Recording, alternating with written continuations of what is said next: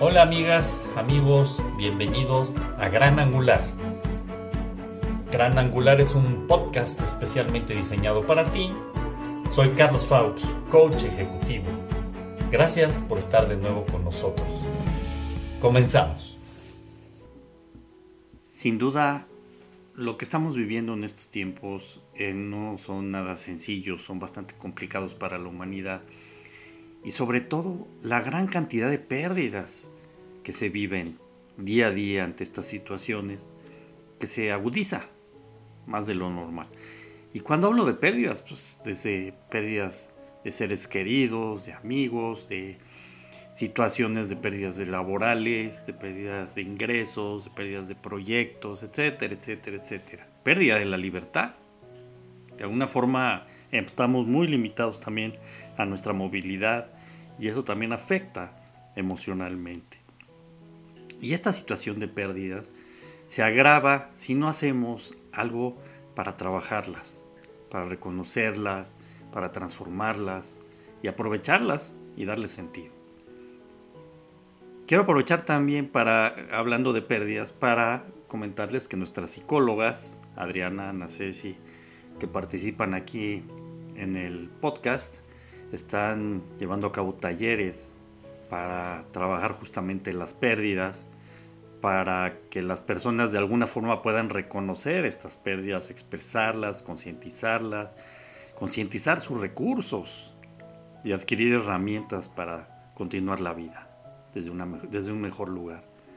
Si a alguien le interesa participar en estos talleres, por favor háganmelo saber, escríbanme a granangularpodcast.gmail.com, repito, granangularpodcast.gmail.com y con gusto yo lo refiero con las psicólogas. El día de hoy vamos a escuchar a Jimena La Torre. Es una grabación del 31 de agosto que nos compartió aquí en el podcast y que quiero recuperarlo para ustedes. Vale la pena. Jime es una persona que le ha dado sentido a sus experiencias de vida. Es una persona que a través de las experiencias, de las pérdidas que ha tenido en su vida desde pequeña, las ha logrado transformar y aprovecharlas para dar vida.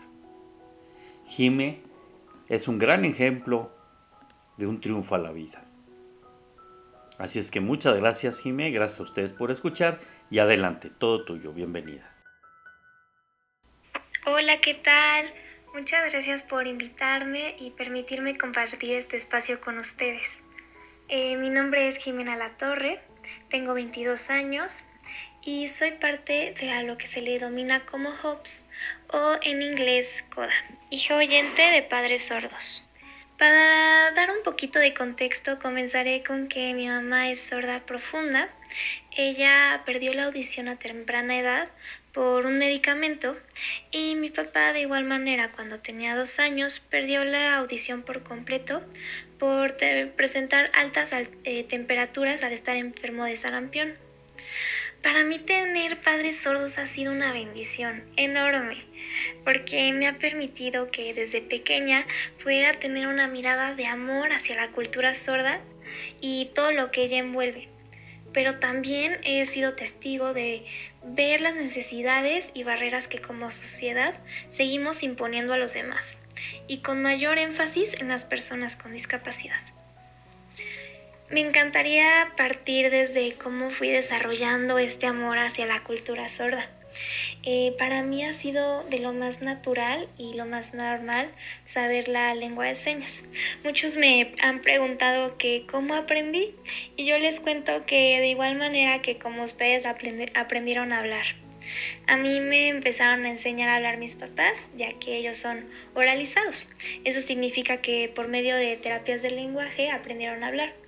Pero de igual manera eh, me fueron al mismo tiempo enseñando a hablar y a utilizar la lengua de señas y eso se convirtió en nuestro principal puente de comunicación. De tal manera que yo los fui aprendiendo al mismo tiempo, algunas veces me decían palabras con voz, otras veces solamente señas, al mismo tiempo voz y señas y pues yo simplemente no me daba cuenta y fue un proceso natural. Eh, la lengua de señas para mí ha superado el ser simplemente un medio de comunicación, sino que he descubierto lo bello que es y que se ha convertido en una expresión muy profunda de mi ser por ser parte de mis raíces. Ahora bien, lo hermoso de la cultura sorda no solo abarca la lengua de señas, también es la facilidad de la expresión facial, corporal, la honestidad que puede llevar la lengua de señas, cada seña, eh, también el arte que puedes crear con las manos, la poesía, los cantos, chistes, apodos y bueno, muchas cosas más que no acabaría de decir que engloba la lengua de señas y la cultura sorda. Pero pues así como me ha regalado grandes experiencias, de igual manera me ha hecho ver la escasez de sensibilización o conocimiento hacia la comunidad sorda, que en lo personal he visto sus limitantes desde lo micro, que sería mi familia, hasta lo macro, que engloba la sociedad. Y no lo culpo, realmente en México hemos tenido eh, un proceso muy lento de haber podido establecer como lengua oficial la lengua de señas, la cultura sorda, eh, dar más información respecto a ello y fue por eso que hasta el 2005 fue que se estableció como una lengua oficial dentro de la República Mexicana. Eh, también me gustaría platicarles que ser hija de padres sordos también me permitió descubrir los distintos tipos de miradas que pueden existir. Por ejemplo, una mirada de lástima, una mirada llena de curiosidad al ver las manos moverse, una mirada de juicio ante su risa, porque es inusual, una mirada de burla ante su voz porque suena diferente, una mirada de inseguridad al no saber cómo acercarse a ellos, y hasta una mirada en blanco llena de ignorancia. Este punto se me hace muy importante recalcar porque podríamos todos simplemente tener una mirada normal hacia ellos. Para mí esa es la respuesta, que los veamos como personas capaces de hacer cualquier cosa igual que nosotros, en donde poco a poco podamos convertir nuestra sociedad en una cultura incluyente. No digo que la solución sea que todos aprendan lengua de señas, sería excelente, es más, yo la propondría como una materia obligatoria en la escuela. Pero de nada sirve si no cambiamos nuestra perspectiva y la dirigimos hacia la sensibilización, a la empatía de la situación de cada persona de su lucha diaria. Esa lucha que ellos intentan cada vez que quieren estar inmersos dentro de nuestra sociedad. Para muchos es algo muy sencillo, es como dar un paso, pero para otros es como escalar un muro.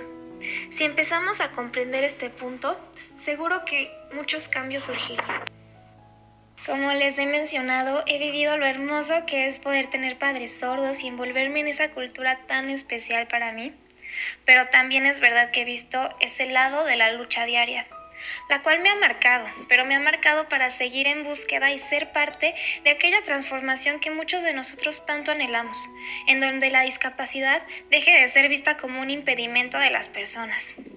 Bien se ha dicho que la discapacidad no es de las personas que lo poseen, sino de todas las barreras que como sociedad imponemos y simplemente ignoramos.